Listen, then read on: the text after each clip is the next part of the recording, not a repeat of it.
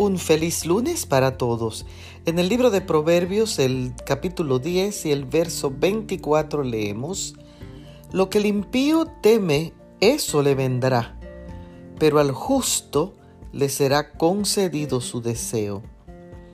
En los años que tengo de vida he visto con tanta frecuencia a personas malvadas y maliciosas tramando acciones perversas en contra de personas inocentes que están ajenos al mal que se les viene encima. Y con pena he observado el perjuicio y dolor recibido por estas personas incautas. Incluso yo misma he sido blanco de estos malvados. Pero al mismo tiempo he observado la manera milagrosa con que Dios libra a los inocentes del daño que los impíos les quieren hacer y he sido testigo de cómo este mal se revierte en contra del que ha ideado la trama y los perjudica a ellos mismos con su propia maldad.